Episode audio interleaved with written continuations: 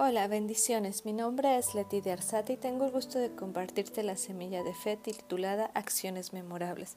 Quiero que me acompañes al Evangelio según San Marcos, capítulo 14, versículo 3, que dice: Pero estando él en Betania, en casa de Simón el leproso, y sentado en la mesa, vino una mujer con un vaso de alabastro, de perfume de nardo puro de mucho precio, y quebrando el vaso de alabastro se lo derramó sobre su cabeza.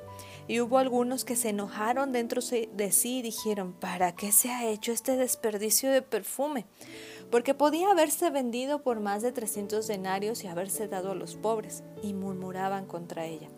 Pero Jesús dijo, dejadla, ¿por qué la molestáis? Buena obra me ha hecho. Siempre tendréis a los pobres con vosotros, y cuando queréis les podréis hacer bien, pero a mí no siempre me tendréis. Esta ha hecho lo que podía, porque se ha anticipado a ungir mi cuerpo para la sepultura. De cierto os digo que donde quiera que se predique este Evangelio, en todo el mundo, también se contará lo que ésta ha hecho, para memoria de ella. Me impresiona lo que dice el Señor Jesús en el versículo 9 donde dice, donde quiera que se predique este Evangelio, en todo el mundo, y no solo en todo el mundo, en épocas, en tiempos, después de tantos años, eh, se sigue predicando este Evangelio y se sigue recordando lo que esta mujer hizo y que esto se escribió para memoria de ella. El Evangelio según San Juan habla que no se podrían escribir la suficiente cantidad de evangelios o de libros para poder ver lo que el Señor Jesús hizo, pero este hecho no fue excluido en este Evangelio según San Marcos. Dice, si se va a hablar de este Evangelio, se va a mencionar acerca de ella. Y me hace pensar que Dios no olvida lo que nosotros hacemos. Hay veces que nosotros hacemos adoración, oración, servicio a Dios y lo hacemos con tanto amor y con tanta dedicación que siempre se van a levantar voces a nuestro alrededor que pudieran decir, ¿por qué para tanto? O sea, ¿qué tanto? ¿Qué desperdicio? Como le decían a esta mujer.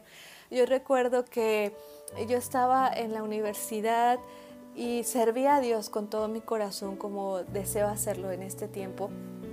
Y no me quedaba tiempo para ir a fiestas, que mucho menos las deseaba, no me quedaba tiempo para dedicarle quizás a mis amigos, porque iba a la universidad y todo lo demás tiempo que me restaba era servir al Señor, era estar en el templo, era hacer lo que más podía hacer. Y recuerdo que muchos de mis amigos y compañeros me decían, es que estás desperdiciando tu juventud, no estás viviendo, no estás aprovechando todas tus fuerzas, todas tus energías las estás dejando ahí.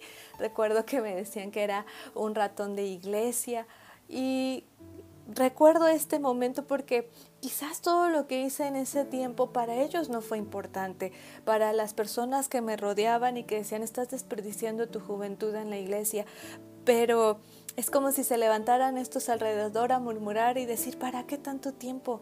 ¿Para qué tanto esfuerzo en la iglesia? ¿Para qué tanto si tal vez ni te lo van a reconocer? Pero yo sé que en la eternidad va a haber algo el Señor va a recordar, que todas las acciones que yo hago van a ser recordadas, van a tener memoria y están resonando en la eternidad, así como lo hizo esta mujer. Dijo, todo, todo lo que se predique de este evangelio, en algún momento se va a hacer mención de lo que hizo esta mujer, que lo que derramó delante de mí no fue un desperdicio, que tal vez era un perfume de mucho precio, pero no se desperdició. Es más, me preparó para la sepultura, una acción importantísima en el, en el ministerio de Jesucristo. Hay acciones que nosotros hacemos y no nos damos cuenta que son importantísimas, aún en la línea del tiempo de nuestra familia, que estamos marcando nuestra generación, que estamos marcando nuestro destino.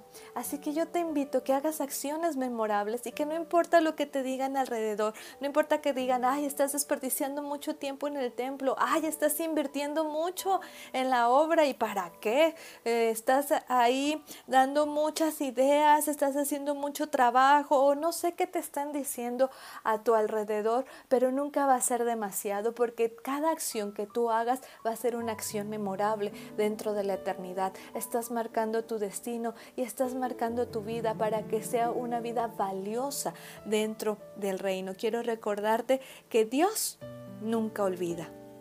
Dios no va a olvidar cada acción que tú realices.